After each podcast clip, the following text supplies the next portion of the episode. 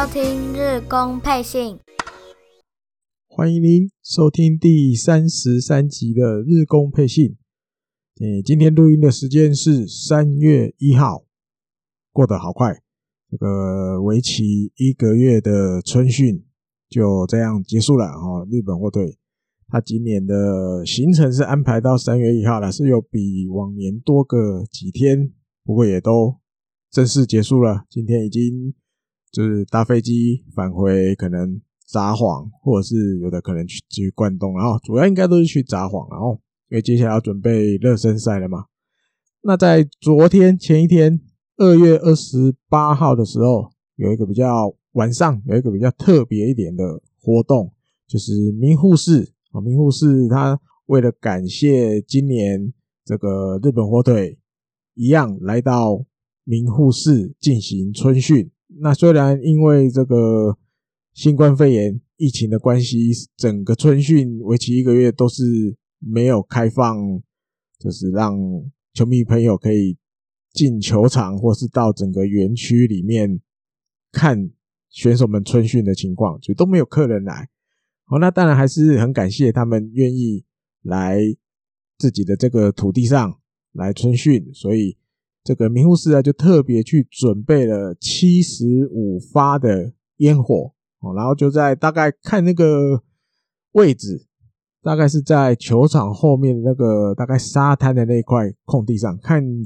方位大概是那个地方哦，就是在昨天晚上。那当然有很多选手，我记得，比如上泽啦、于佐健啊，应该还有别的选手们都，因为他们饭店就是紧接着那个海岸嘛，就是隔个球场过个马路就到饭店了，所以其实大家在饭店的自己房间的阳台上，哦就可以看烟火哦，只要你的方位是面海的那一边的话，然后你的房间方位是面海那边，这个窗户外面这个小阳台上都可以看得到那。比如上泽啊，宇佐健，我记得都有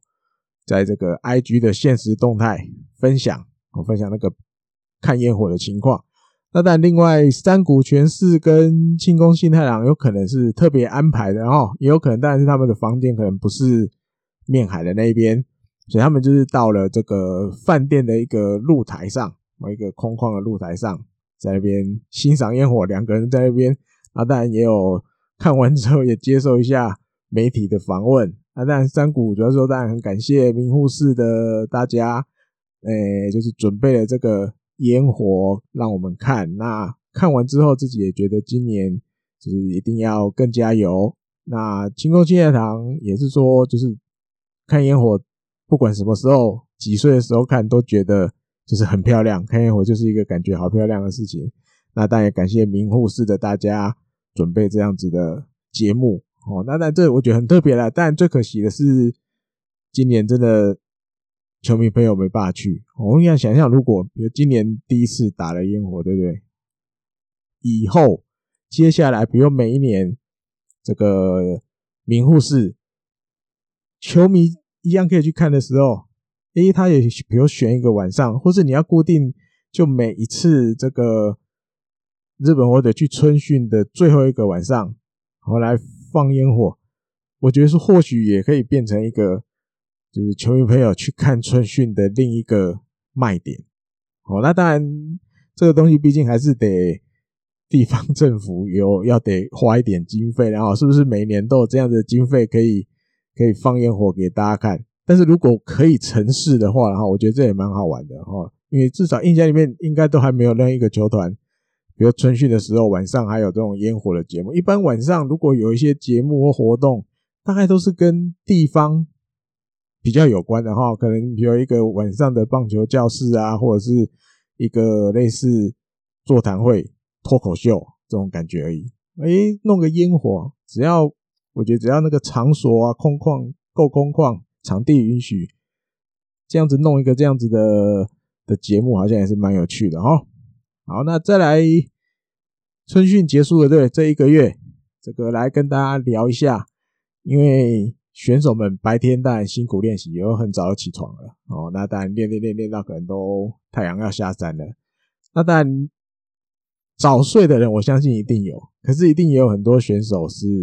就是他睡觉时间其实都不会那么早，我还是想要再再过一阵，在房间里面怎么样的玩一下啊，聊聊天啊什么的。那当然那都是之前嘛，因为今年一样疫情的影响，就是球团这边都有规定，你就没办法去，不能去别人房间串门子啊，聊天不行。好，那不然就是以前也可以出去吃饭，对，那今年也都不行，都要乖乖待在饭店，只要晚上就是这样。那所以一般来说，我们以前看到过大家在房间，可能有时候会打打手游哦，或者是有的直接就带那个电视游乐器去，然后比如 Switch 啊、PS 四、PS 五之类的。那但也有一些选手是追剧哦，我记得以前吉田辉星有有一年是追剧，还有的话看电影。对，比如自己带那个 DVD 播放器去啊，那但现在比较方便了，现在可能手机就可以看，要看电影也都很方便。在以前都是这样。那这边还可以再分享，就是看到这个日本媒体报道的，还有一些蛮有趣的，哈，比如说望月大希这个第二年的投手，他带去的这个书一本书，而且是恋爱小说，哦，那书名就是。我的恋人像樱花一样，啊，大概是中文翻译。如果翻译的话，大概是这种意思。我的恋人像樱花一样，他就带着恋爱小说去看，因为大家可能会觉得这个大男生居然还会看恋爱小说哦。啊，但他是说他会知道这本书是看了这个，就是有人在网络上投稿的一个一个影片，即书籍介绍的影片。他看了这个影片之后。他觉得，诶，他应该找这本书来看哦。那但故事里面大概是说了哈，就是一应该是一个男生哦，跟他的女朋友。那他女朋友有得了一个比较罕见的疾病，就是一个会比普通人快几十倍老化的一种一种疾病哦，一种很特殊的病。那他跟这个女生就是有一些恋爱的故事啊，但感觉起来应该就是一个蛮。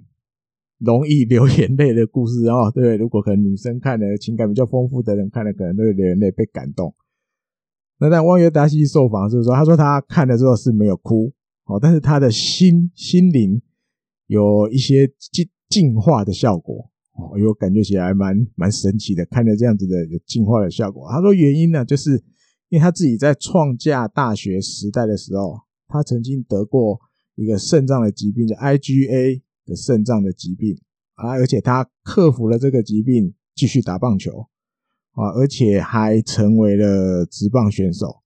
他说：“想想自己过去那一段跟这个疾病奋斗的过程，然后看了这个小说里面这个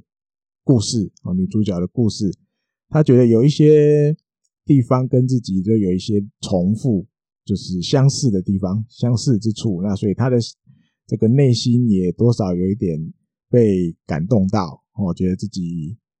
还有机会这样子完成自己的职棒的梦想，他应该要更加油。那当然希望这个开幕的开幕战，开球季开幕之后，他目标当然就是放在能够变成先发轮值的一员。好，那有一点看了这本书，让有一点点自己回到初中，然后回到自己的初中。那另外还有一些是春训。的一个那个那个，除了小说之外，还有人带别的东西哈，比如说，我就看到金子一大，我记得在他自己的推特吧，他有分享过一张照片，就是他应该是他的亲人或是朋友，他没有说明啊，但是就是有有人寄来帮他寄来了一大箱的漫画啊，那但里面就是他之前最想看的，就是这个《咒术回战》。这个漫画，而且是全部都，我记得好像一到十七集，是是？反正就是连续通通都有。另外还有一本叫做《约定的梦幻岛》，中文翻译应该是这样，就是帮他寄来的这两套漫画，让他在每一次这个 春训的夜晚啊，陪他度过这个漫漫一个月春训的夜晚。也没有一个，我记得他 po 照片是二月六号 po 的。好，就是春训过了几天的漫画才寄到冲绳这边来，名户这边来啊。对，后面大概二十几天，就是大概都晚上都在看那个漫画。这这金子一大，我觉得他观察啦，他另外一个兴趣就是看看这些漫画。他们有时候蛮常分享一些他最近看了什么漫画的这样哦。那当然还有提到春训，还有就是这个晚餐啊，因为刚刚有提到，就是今年都不能出去吃，那每天都是吃这个饭店准备好的这种简单的 buffet 这种感觉。那球团今年也为了大家知道。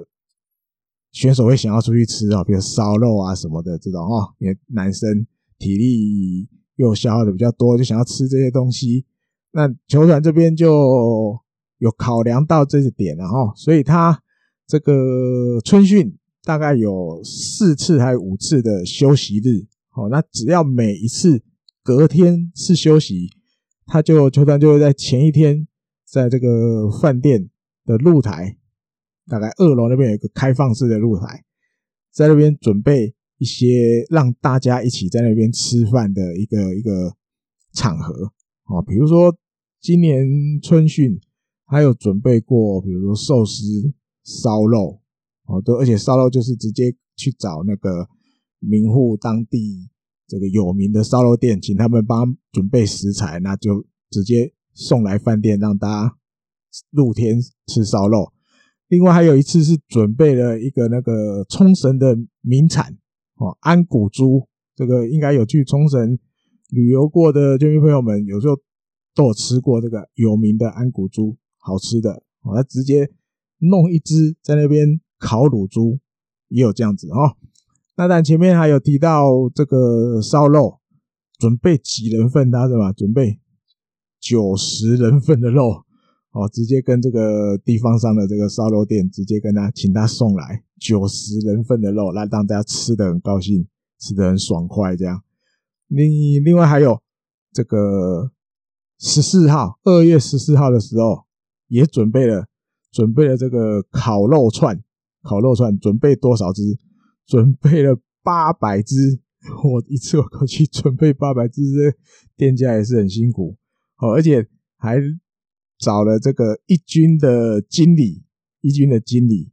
也是一个男生吧？我记得有时候电视上常常都会照到他，有时候他都戴一个蛮酷的眼镜的，然后身高高高的，他来烤这些鸡肉串给大家吃。我还特别去穿了这个厨师的白色的衣服，还有戴这个厨师的白色的高帽，让大家看的也是就是很爆笑，因为平常就是帮他们准备这些训练器材啊什么什么的，那。就是那个特别的夜晚，只要放假前的那个夜晚，大家就是可以比较轻松一点哦，而且就不要每次都只能在食堂啊，在那个餐厅里面吃，去找了这个露露天的这个平台，让大家在那边诶聊聊天啊，吃吃东西啊，这样哦，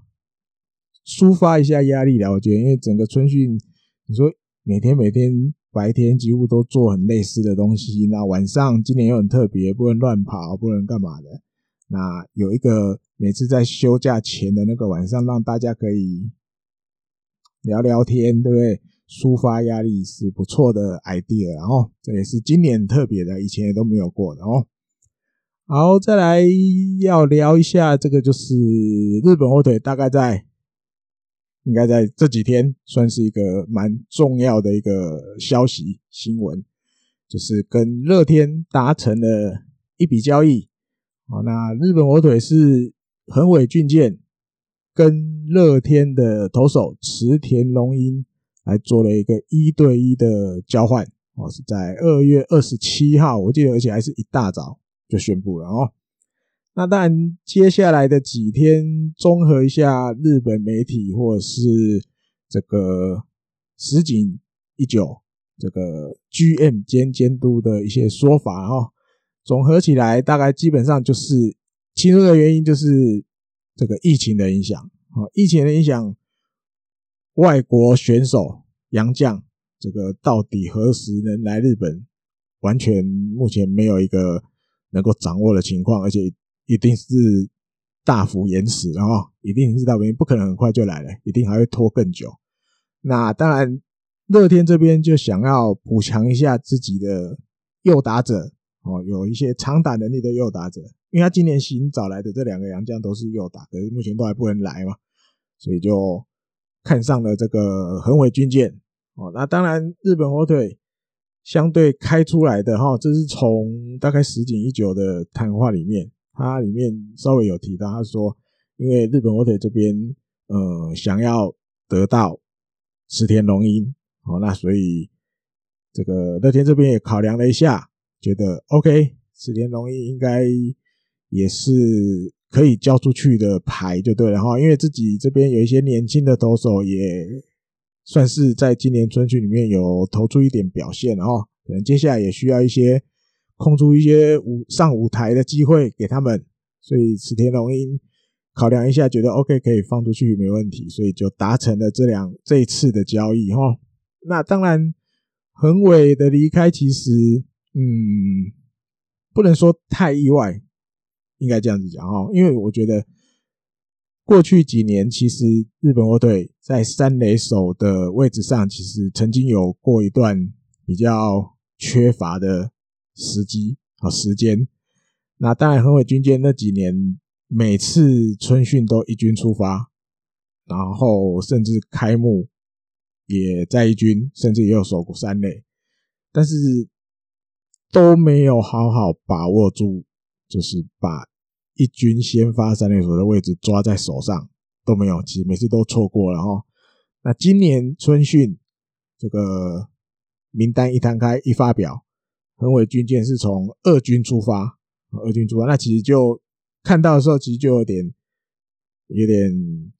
不是很很妙的感觉哈。因为毕竟去年这个通口龙之介冒出来了，对，从玉成变成支配下，那他也可以守三垒，但也可以守二垒。还有野村优希也冒出来了，也是又在去年冒出来了。那相对的，守备位置算蛮大重复的，横尾军舰这个出场的机会就变少了。而且现在其实摆的很明显，日本火腿就是要把野村优希养起来，哦，甚至是未来球队第四棒的感觉在养。那所以这个三垒手的位置基本上大概就。都会给野村佑希，然后只要他没有受伤，一定都是野村佑希的。这对横尾军舰来讲，去乐天也不算坏事。然后，球团乐天这边有需要他，当然能够过去多一点出场机会也是好哦。那聊一下池田龙一哦，来到日本火腿，看到池田龙一来，呃，脑子第一个晃过就是。创价大学等等关键字，创价大学又出来了。就是池田龙英过去也是创价大学毕业的哦。这个日本火腿球团本来就跟创价大学关系还蛮好的哦。那但他是跟田中正义同一年的哦，只是他那时候是第二指名被乐天选去。那其实石井一久这个监督兼剧院。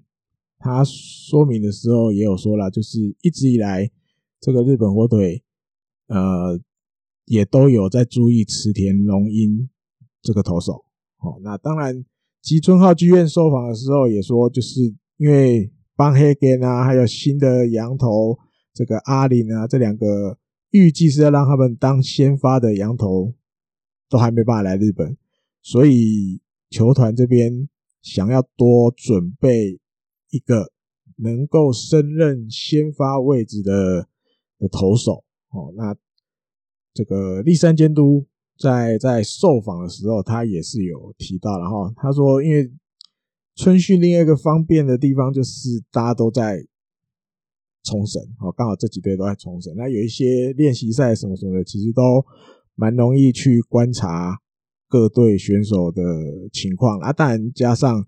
池田龙一本来就是日本国队球团这边一直都都有在注意的选手哦，那他觉得立山监督觉得说，接下来就是池田龙一正式报道之后，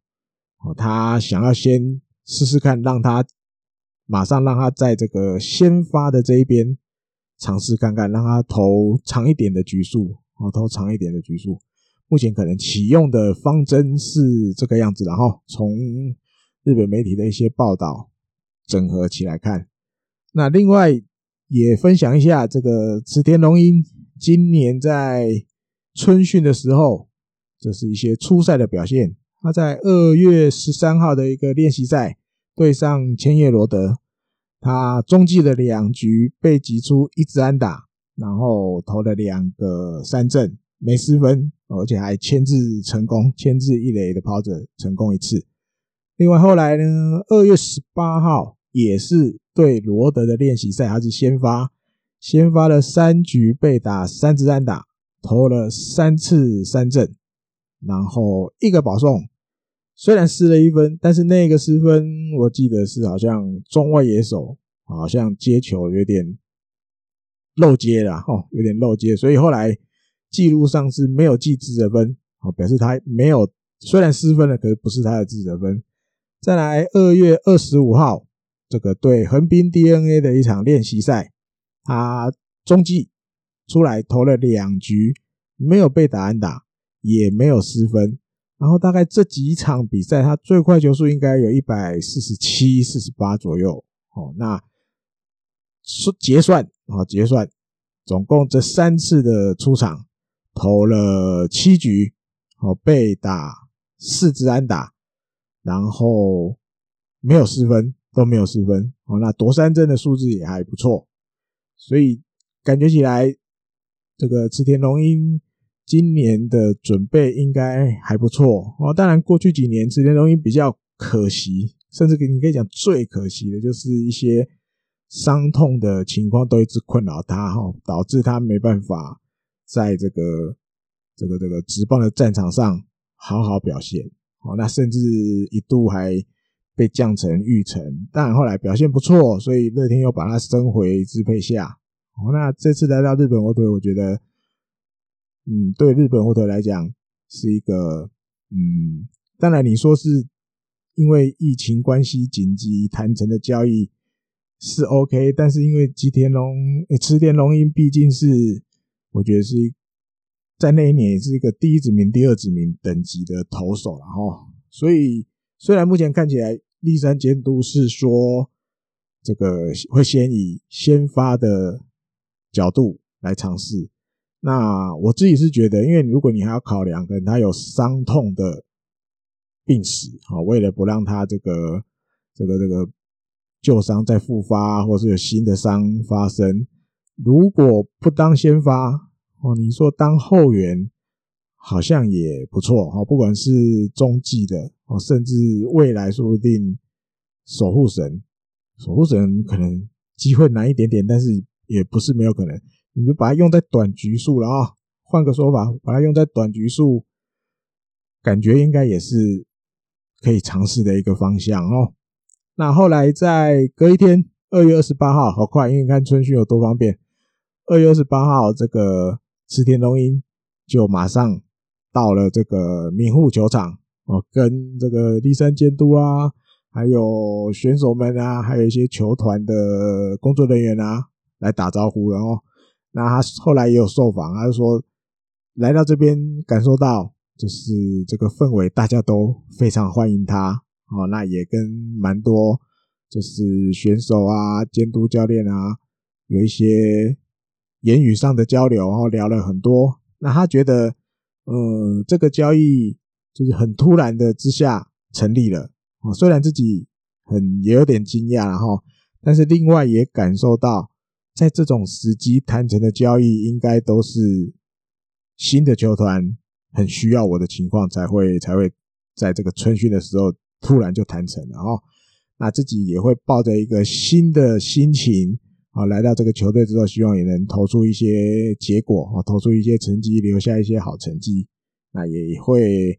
嗯，为了球迷朋友的加油，他自己会更努力。哦，那当然还有。横尾要走了，对不对？这个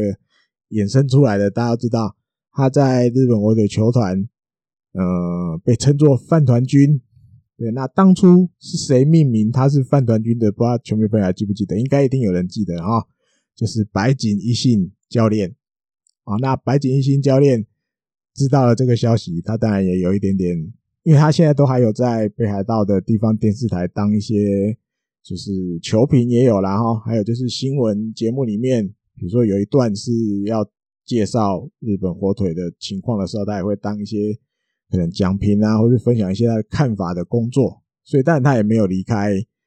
职棒，算没有离开职棒圈就对了哈，还是一直关心的这个球队。那他就说，哦，饭团君呢，你到了仙台，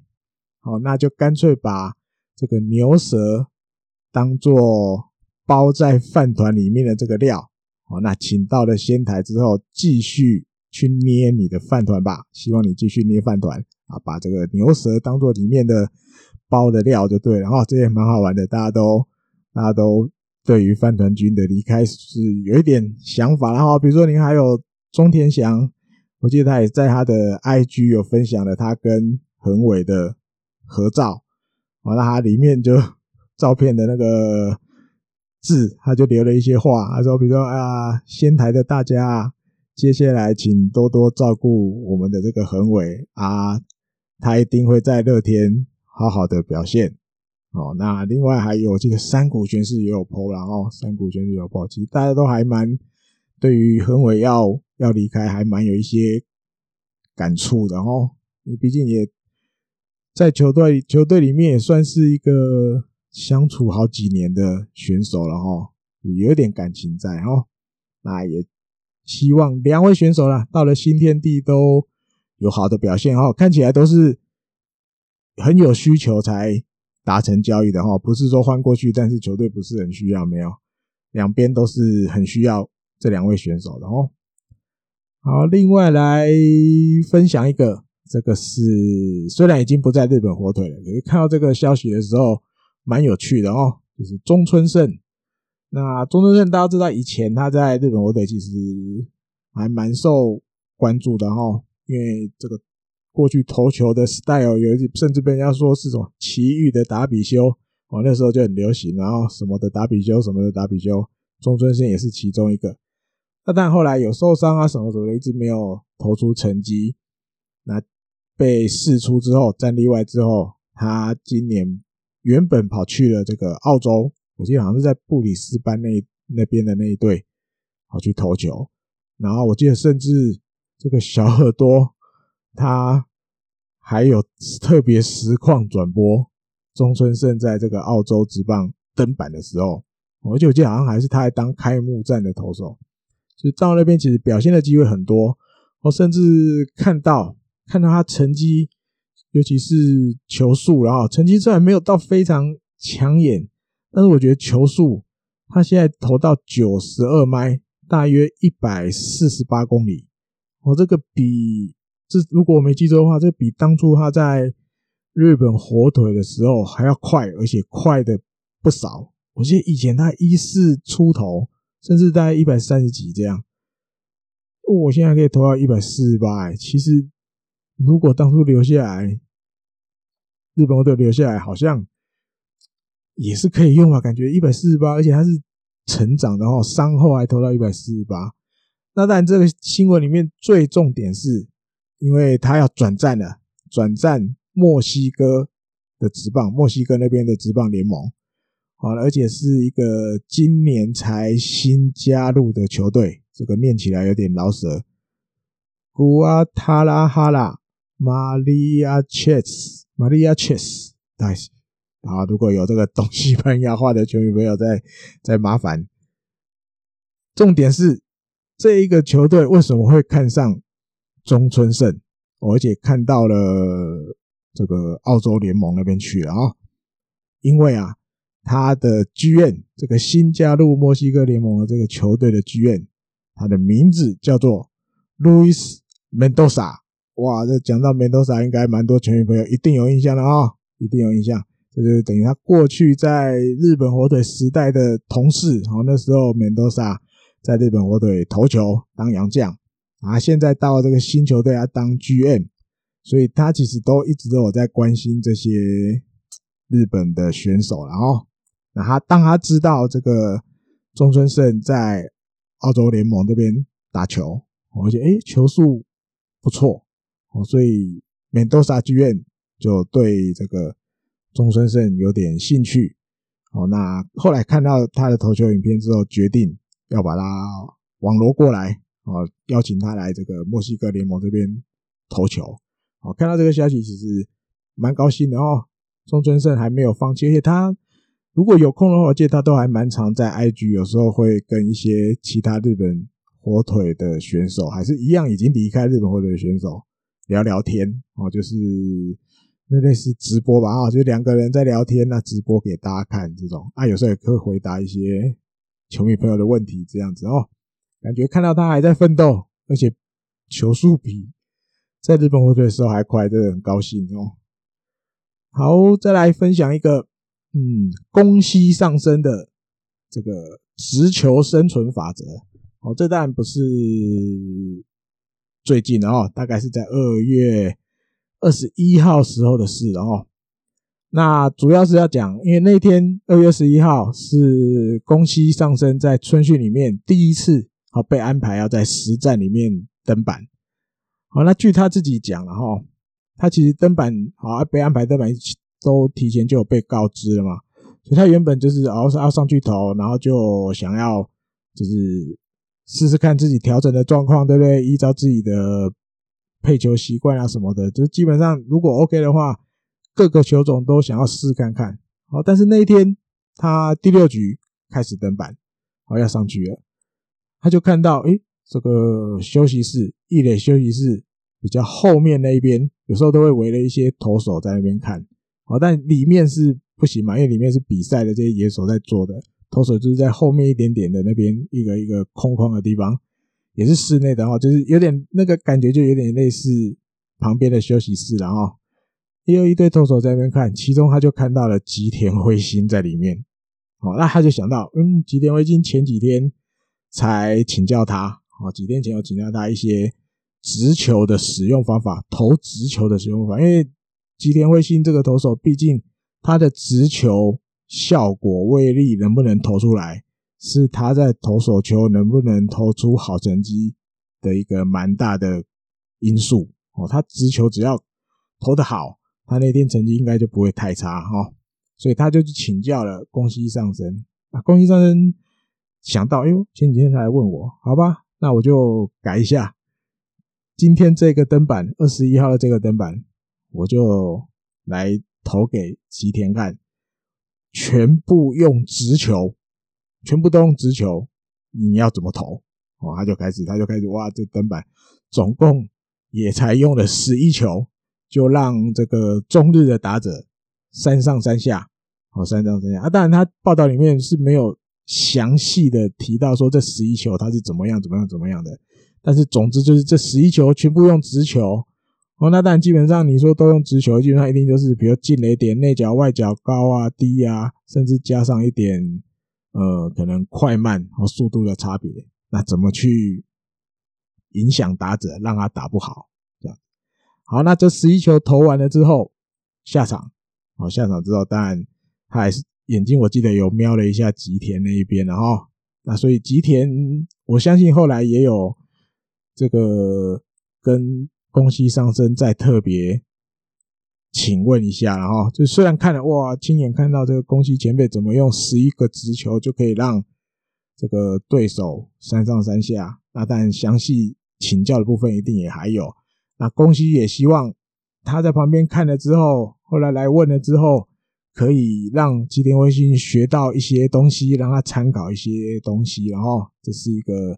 我觉得春训里面另外一个有趣的地方，然后因为春训其实大家说调整调整备战开幕，其实有时候其实，在春训里面也是一个可以尝试一些新东西的地方哦。毕竟一个月的时间还蛮长的，有些东西你想要试试看的，你都可以利用春训里面去试看看，然后做一些改变啊什么的。好，那讲到吉田辉星这个三月一号今天的新闻。录音今天的新闻就冒出来了哦，因为开幕战大家知道，日本火腿是要到仙台做客跟乐天，那乐天已经宣布啦，开幕战先发投手是这个永井秀章，哇，不是田中将大，那就变成开幕战是永井秀章要遇到上泽直之，那田中将大也讲了，对，不是应该讲石井一九 GM 监监督也讲了，田中将大将会是在。三月二十七号，这个第二战才要先发，那所以大家就哇，那日本火腿的第二战会是谁先发？哦，会是谁先发？那第三监督其实被问了这个问题的时候，他一开始的回答是，嗯，就是这个猜拳吧。哦，如果很多人想要的话，就用猜拳的。哦，因为其实，在蛮早以前，大概春训中段的时候，诶，河野龙生他其实就有一点表示，他有很强烈的欲望，希望他就是监督可以让他投这个开幕的第二战。哦，开幕的第二战啊，当然这个讲这些话，表达这些企图心之前，都是在田中将大决定要在第二战登板之前就已经讲了哈。啊，随着现在已经确定第二战乐天这边是田中将大，那所以日本火腿这边到底谁会出来投？哦，因为其实人选还蛮多的哈。啊，所以栗山监督一开始就有点开玩笑，他说：“好吧，那只要想要投的，最后大家一起退权啊。”退赢的人就投第二站，啊，当然他后面他一定要解释了，退权这一定只是开玩笑的。他目前的的这个方向就是看接下来的热身赛，官办热身赛，然后在官办热身赛中表现比较好的，成绩比较好的，他就会考虑用。哦，那目前就是人选，其实大家嗯东扣西扣，然后。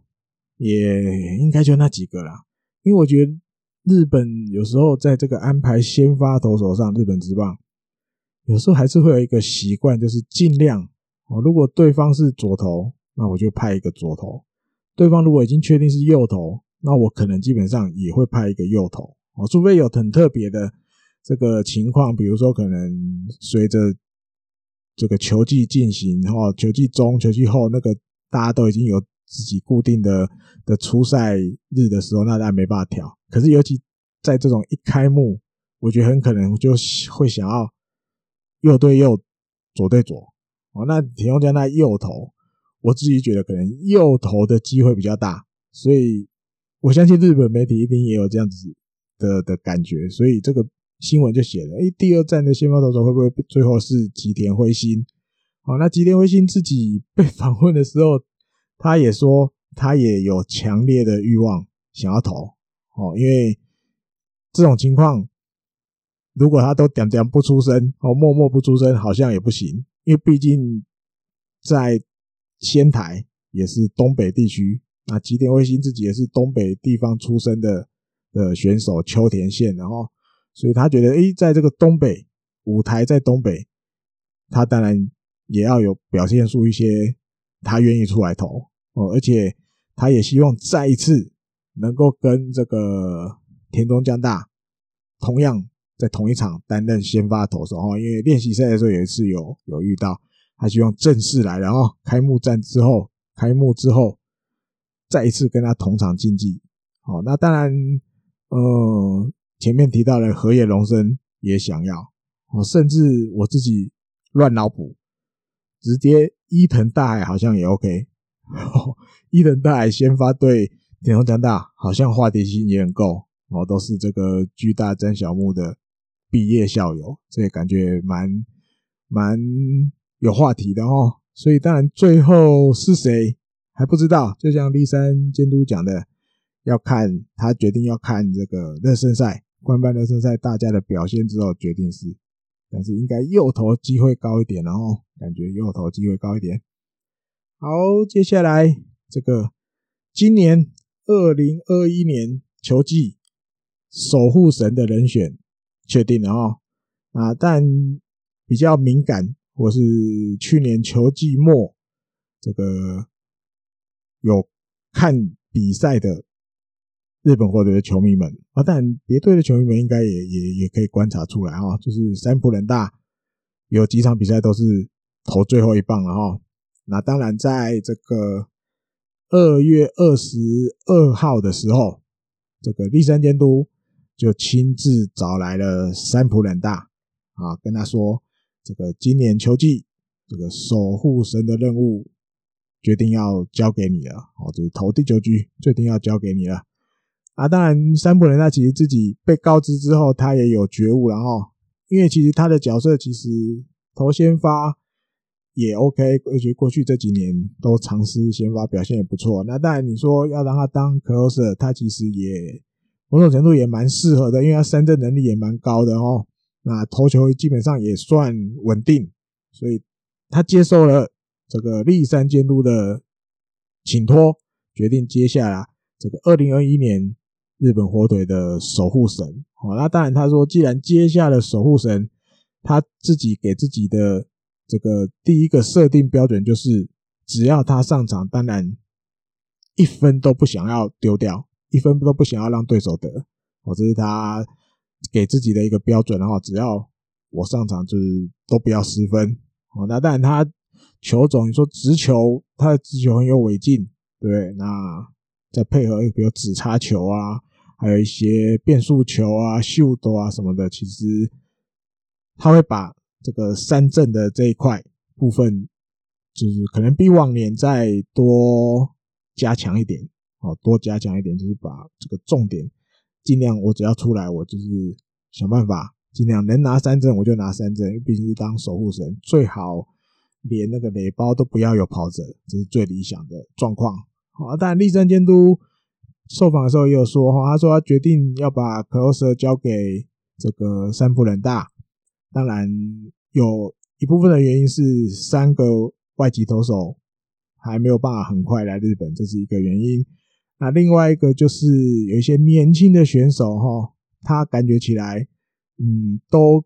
有机会可以让他们去先发的位置尝试看看，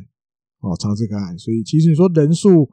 某种程度也算够哦。栗山监督是这样说啊，人数也算够。那三浦人大的立场，他跟三浦人大沟通过后，三浦也理解，就是现在这个球队里面。年轻选手们、投手们的情况啊情况，所以他也决愿意接下这个这个任务哈，所以嗯，大家可以期待看看，然后新的守护神哦，不是秋吉亮了，好，那也不要来让宫西去去转，突然要球季中要转换当角当这个克洛斯的角色，理想状态下，然后希望。三浦人大能够顺利接下守护神的任务，哦，毕竟他我也是一个北海道出身的选手，对不对？让北海道出身的选手守护北海道这个球队的胜利，不错哦，感觉也不错。原本想说伊藤大海会不会，然后可是整个春训看下来，这个第三监督决定要让伊藤大先去先发这一边，然后所以 Close 就交给三浦人大。OK，好，还有一个是，也是三月一号的新闻哈。这个球团呢、啊、决定网罗一个分析师，哦，因为过去几集也有提到了哈，是有一我记得有一集是就是离开离开日本火腿的的人，里面我记得就有那个数据分析师，那所以在三月一号的时候有消息出来，有新聘的一位。啊，他叫做井尻哲也，哦，尻就是那个犀利啊，日本讲臀部，井尻哲也。那他是目前是在那个东大东京大学当助教哦。那他主要呃过去，然后过去他高中毕业之后进入东大就读，我记得还当过这个东大野球部的主将。他当过主将，当过队长，然后后来继续在东大读到这个研究所，甚至我记得读到博士，读到博士去查资料的时候，他完成博士的学业，啊，现在是留在东大当助教，主要研究的是这个运动科学这一块，哈，运动科学这一块是他的强项。那另外还有这个日文叫做认知行动科学这一块，也是他研究的一部分。哦，那日本网日本火腿把他网罗了哈，网罗进来当分析师，数据分析师，这是三月一号的消息。日本火腿其实也嗯，有时候也蛮喜欢选一些东大的选手啊，因为过去我记得现在我忘记现在已经爬到球团里面，应该我觉印印象中是一个蛮高的职务了，他叫做远藤良平吧，他也是一个东大毕业，然后日本火腿选进来。啊，后来但表现没有很好，可是留在球团里面工作哦，现在已经西装组，我记得已经爬到蛮高的职位去了哦。这个大家可以观察一下，然后看后续还会有什么消息。因为现在运动科学、棒球数据分析这种东西，每一个球团都蛮看重的哦。看看后续还会有相关的新闻。好，那最后一个来分享一下，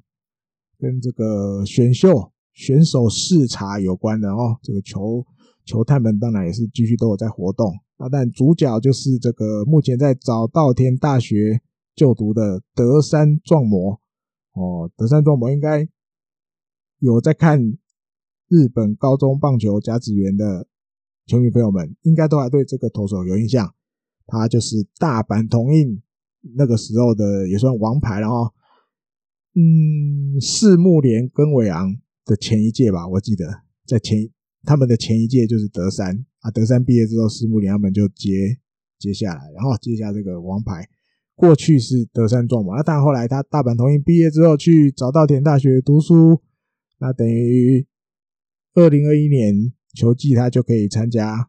选秀了哈，因为二零二二年就要毕业了嘛。那所以日本火腿就去视察了他的一个跟这个社会人球队这个练习赛，我就去看。那那天是他先发，他投了五局，被打四支安打，没失分哦，表现不错，最快球速一百四十七，就是对这个社会人的名门，这个应该是日本石油，然后这也算在日本社会人球队算强队，还能够五局。五十分，只被打四支安打。好，那去看了这个大渊龙球探部长，他就发表一下看法。他说：“就是果然是一个具有丰富投球经验的投手。哦，就算被跑者上垒，他表现出的投球的那个样子也是不慌不忙，然后也顺利都完成无失分的这个任务。就是沙斯嘎果然是厉害的这个评语。”哦，这个感觉起来，因为那天去看的其实不止日本火腿，然后据日本报道，里面总共有五个球团都派了派了球探去看。我记得中日啊、罗德啊都有派，还有谁？两个多是不是有派？我忘了。反正总共有五个球团派了人去看，甚至有的球团给他给德山壮磨的评语是很有可能第一指名，值得一选哦，值得。因为主要我觉得。他是球速虽然不能到顶快，然后因为像这天只有一四七，我记得过去他在大阪桐荫也不是那种速球派的投手，但是他就是一个很会嗯掌控比赛的投手哦，就是尤其像大元龙球探部长讲的，不慌不忙哦，经验感觉就是很丰富，能够掌控比赛。那这样子的投手其实也是一个可以在日本职棒生存的一个一个 type 哦，一种一种型，然后他就是你就是打不倒。他球速也没有到快，可是你就打不倒。好，那另外还有这段期间，其实日本模特也有去看了一个法政大学，同一天看了一个法政大学的右投手，叫做古屋夫降真。好，那他最快就比较快，然后有一百五十四公里，最快投投这么快。然后大元龙球探部长说，这个古屋夫投手，这个以直球为主的投球方式是他的魅力。好，那当然可能。我自己觉得他控球还要加强啊。好，那另外呢，也有去看了这个日本大学的右投手，他的名字叫做赤星优志。哦，赤星优志。那坂本晃一球探他表示是赤星优志这个投手，这个球种丰富是他的优点。哦，那接下来他会继续观察这个投手。哦，还有二月二十八的时候。就是也有球探去看了这个四和歌山高校的王牌小原健太，哦，那小原健太应该关心选秀的球迷朋友应该都听过这个名字，这个大概今年二零二一年的选秀会一定第一指名大概就消失了啊，一定会被选了。那接下来春甲要开打了，这个大家也可以关心一下，到时候看网络直播看他的投球表现，因为他也会出赛。他最快有一百五十二公里哦，感觉是一个很好的就是投手的素材哦。还有一个投手去看了两次，分别是在二月二十二号还有三月一号录音的这一天都去看了。他是横滨商科大学的右投手，名字叫做饭田流斗，他最速最快球速也有一百五十四公里哦，那当然去看了球探的评语是，然后就是如果他好的直球投出的比率能够更高的话，他觉得在这个选秀会里面应该在中段，哦，可能四四五指名，甚至再高一点，可能第三指名、上位指名就可能会被选走。好，那大致看了一下影片，饭田流斗。感觉跟古屋夫前面提到这个古屋夫有点类似，然后就是可能控球还要再好一点。控球如果再好一点，这可能在选秀会里面就就会更有价值哈。目前球速很快是没有错，但是就是可能控球还不够，火候还不够，然后要再利用大概这半年多的时间，再表现一些控球进步的的成绩给十二球团的。这个这个球探看的哦，好，那以上就是第三十三集日工配信为大家准备的内容。那很快这个春训结束了哦，接下来就是官办热身赛，在二十五天，录音这天起算的话，在二十五天新的球季就要开始了。其实一定很快，一下子就今年球季大家又要开始看比赛了哦。我们也会继续替大家分享。去收集这些消息来跟大家分享哦。好，那我们就下一集再会，拜拜。